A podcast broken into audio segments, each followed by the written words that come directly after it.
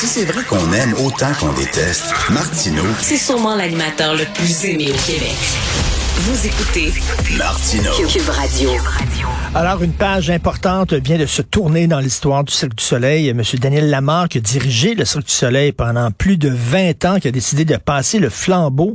Euh, le grand patron maintenant s'appelle Stéphane Lefebvre. C'est l'actuel chef de l'exploitation.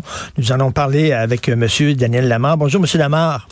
Bonjour, M. Martineau. Et plus de 20 ans, j'imagine que même si vous dites, bon, c'est une, c'est une décision qui, qui, qui, qui a été réfléchie, tout ça, ça doit faire quand même euh, mal un peu, là, de quitter. Oui, ben la, ch- la chance que j'ai, c'est euh, c'est au fond d'être remplacé par un ami, un collègue avec qui je travaille depuis euh, six ans. Donc, euh, ça rend ça de façon plus amor- euh, vraiment harmonieuse. Et puis, euh, ça me permet euh, de pouvoir continuer à contribuer à l'avenir du cirque, mais sous un leadership de quelqu'un pour qui j'ai beaucoup, beaucoup de respect. En tout cas, on est content. C'est un Québécois francophone qui dirige le cirque. Euh, Monsieur Lamarre, le gros défi du Cirque du Soleil, c'est que quand le Cirque du Soleil est arrivé, vous avez tout révolutionné. Vous avez tout changé totalement. On n'avait jamais vu ça. Euh, on se souvient des anciens cirques avec les lions, puis tout ça. Bon. Mais là, tout le monde fait du Cirque du Soleil. Tout le monde fait, tous les autres cirques, euh, maintenant, ont pris la recette du Cirque du Soleil. Là, comment se démarquer? C'est pas facile.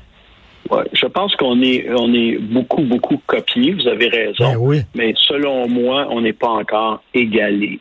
Et quand j'ai vu le nouveau spectacle qu'on vient de lancer il y a deux semaines euh, chez Disney, parce qu'évidemment, les gens disent Hey, le Cirque du Soleil, est-ce qu'ils sont encore aussi créatifs aujourd'hui? Je peux vous dire qu'on a eu la réponse il y a deux semaines. Lorsque les gens qui sont venus, qui nous connaissent, qui nous voient depuis longtemps, ils nous regardaient et disaient Wow, vous avez encore réussi à aller ailleurs. Et ça, c'est le défi qu'on a, de continuellement se renouveler puis aller ailleurs, parce que sinon, les gens resteront pas avec nous. Et euh, je suis content de voir un, un bon créateur de chez nous, un gars comme Michel Laprise, qui fait ce genre de vraiment énoncé artistique-là, qui vient surprendre tout le monde euh, un peu partout à travers le monde. Ça, pour moi, c'est mon plus grand objet de fierté. Monsieur Lamar, vous savez ce que disent les réalisateurs américains de Hollywood? Ils disent dans les années 60-70, les gros studios d'Hollywood étaient gérés par des gens qui aimaient le cinéma, des mordus de cinéma, qui voulaient faire des films. Aujourd'hui, ils sont gérés par des comptables. Tout ce qui compte maintenant, c'est la vente de billets, euh, etc. L'argent, euh, c'est tout. Et euh, c'est beaucoup de réalisateurs disent, ben, c'est plate que ce ne sont plus des créatifs qui soient à la tête des studios. Euh, Est-ce qu'on peut avoir les mêmes craintes pour le Cirque du Soleil? Parce que là, on dit c'est un comptable qui prend les rênes. Est-ce que c'est une bonne idée de se débarrasser de Guy la Liberté puis de le racheter puis de l'envoyer, euh, de, de- le remplacer par un comptable? Ben, écoutez, Guy a pris, euh, a pris ses décisions. Euh, moi, j'ai travaillé longtemps à ses côtés et puis j'ai poursuivi dans la même veine. Euh, la bonne nouvelle, c'est que que vous soyez comptable ou que vous soyez comme moi, quelqu'un qui a fait carrière en, en communication et en gestion, c'est pas ça qui est important. Ce qui est important, c'est les valeurs personnelles. Et euh, Stéphane, euh, c'est un gars qui a été toujours très près du milieu artistique. C'est un gars qui le moment où moi je le vois dans une journée le plus excité, c'est quand il participe à, à un meeting de création. Et ça, c'est important. Les valeurs des individus sont importantes. Alors, moi, j'aime pas beaucoup les étiquettes qu'on accole aux gens. Et puis, euh, je pense que Stéphane va prouver dans les prochaines années qu'il va mettre en place des conditions qui vont favoriser la création. Et ça, c'est essentiel. Puis c'est un défi quotidien qu'on a de maintenir la création à l'avant-plan. Sinon, l'entreprise va pas pouvoir survivre. Donc, vous aimez pas ça quand on dit de, de Stéphane euh, Lefebvre qu'on y mette l'étiquette de comptable sur le front? Non, je pense que Stéphane est beaucoup plus que ça. Et puis, euh, c'est pas c'est pas une maladie d'avoir fait un cours en comptabilité.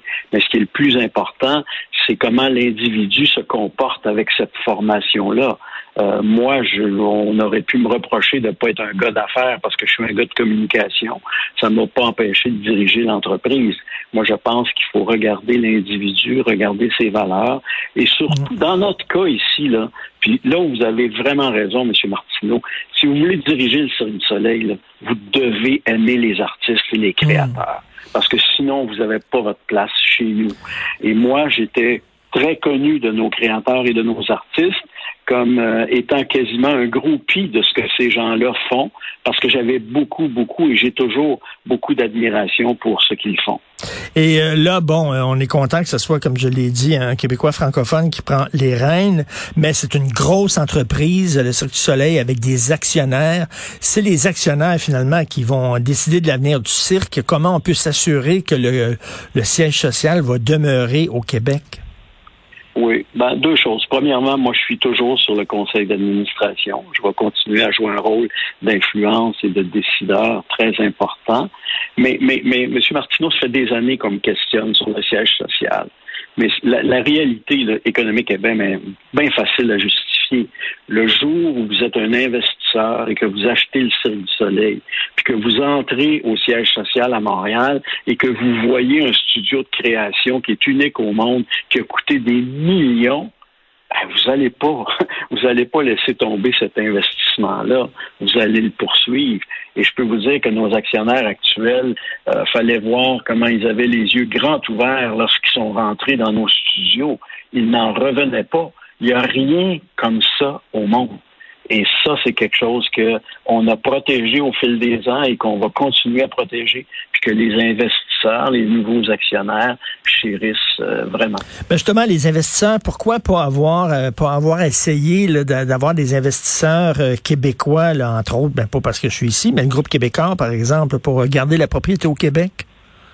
Ben, écoutez, nous, on était très ouverts à ça, c'est clair. Mais la vérité vraie, c'est qu'il n'y a eu aucune offre concrète sur la table. Il y a plusieurs groupes qui sont venus voir, mais ils n'ont pas eu euh, l'audace euh, de nos actionnaires actuels qui ont mis une valeur de 1,2 milliard sur l'entreprise. Alors, la vérité vraie, il faut se la dire, il n'y a, aucune, il y a aucun autre groupe qui a eu l'audace de faire mm. une proposition concrète, de faire une offre concrète, alors que nos actionnaires actuels ont mis une valeur énorme là-dessus et ont investi 375 millions de nouvel argent pour assurer notre relance. Alors moi, j'étais juste content en bout de piste qu'on ait quelqu'un qui regarde une entreprise qui a zéro revenu, qui a zéro spectacle et qui en assure euh, la pérennité. Et c'est sûr que la pandémie vous a rentré dedans, c'est certain, euh, mais il y a aussi, avant la pandémie, euh, l'entreprise s'était beaucoup endettée. Là, on parle d'une dette de plus de près d'un milliard de dollars. Comment on peut expliquer cet endettement-là? Du? Ben, écoutez, euh, la chose importante à comprendre, c'est qu'avant la crise, on n'avait aucun problème financier. Zéro. Euh, on rencontrait toutes nos exigences. Nos banquiers étaient très contents de, de nous prêter et de voir notre croissance.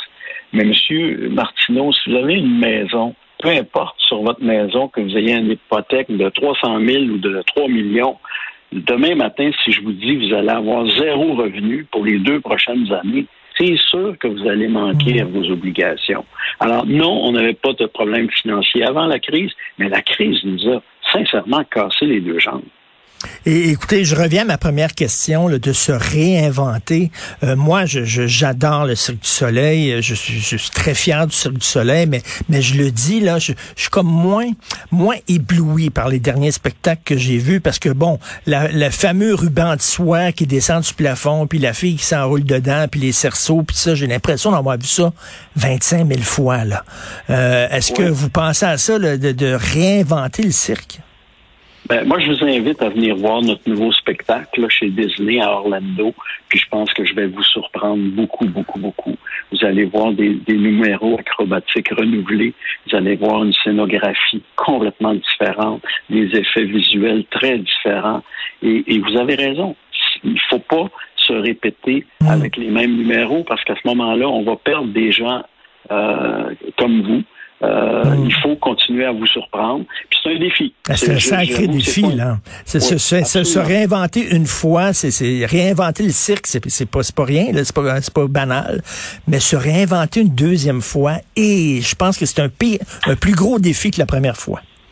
Je suis d'accord avec vous. Et je vous dis, ce défi-là, il est commencé. On a commencé à le relever.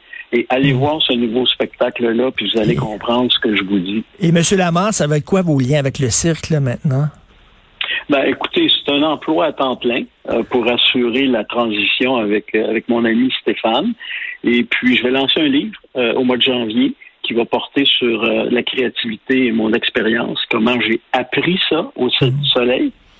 Et je vais profiter de cette plateforme-là pour probablement tourner à travers le monde puis faire la promotion du Cirque du Soleil à travers cet ouvrage-là. Ben écoutez, un bon deuxième chapitre, même pas deuxième, parce que vous avez eu plusieurs vies professionnelles, mais bon nouveau chapitre, Monsieur Lamar, et vous pouvez partir avec, euh, bon, en disant que quand même le cirque euh, se porte bien, on l'espère. Merci beaucoup, Daniel Lamar. Merci à vous. Merci. Au revoir. Alors voilà. Mais non, mais c'est vrai que les derniers spectacles du cirque, c'était beau, mais les cerceaux, les gars, c'est tremplin, le sur ça, le piano qui saute, puis l'autre, il fait des revols, il revole dans les airs, puis il retombe. Il semble qu'on a vu ça le 25 000 fois. La grosse roue qui tourne avec le clown dedans, puis tout ça. Là. mais c'est quoi la, la, prochaine? il faudrait ressortir les lions. C'est peut-être ça qui va réinventer le cirque, ressortir les lions et les, et les chevaux et les tigres. Bon, c'est tout le temps qu'il me reste. Merci beaucoup à la recherche. Merci euh, Maude Boutet, Florence Lamoureux, Carl Marchand qui nous a donné un coup de main à la régie, la réalisation. Charlie Marchand qui attend son premier hiver québécois. Il a toutes ses bottes, il a son manteau, tout Il est équipé, là. Il attend rien que l'hiver pogne vraiment. Benoît qui arrive au micro, on se parle à midi, Benoît et moi, et nous, euh, ben, on se revoit demain, 8 heures. Passez une excellente journée.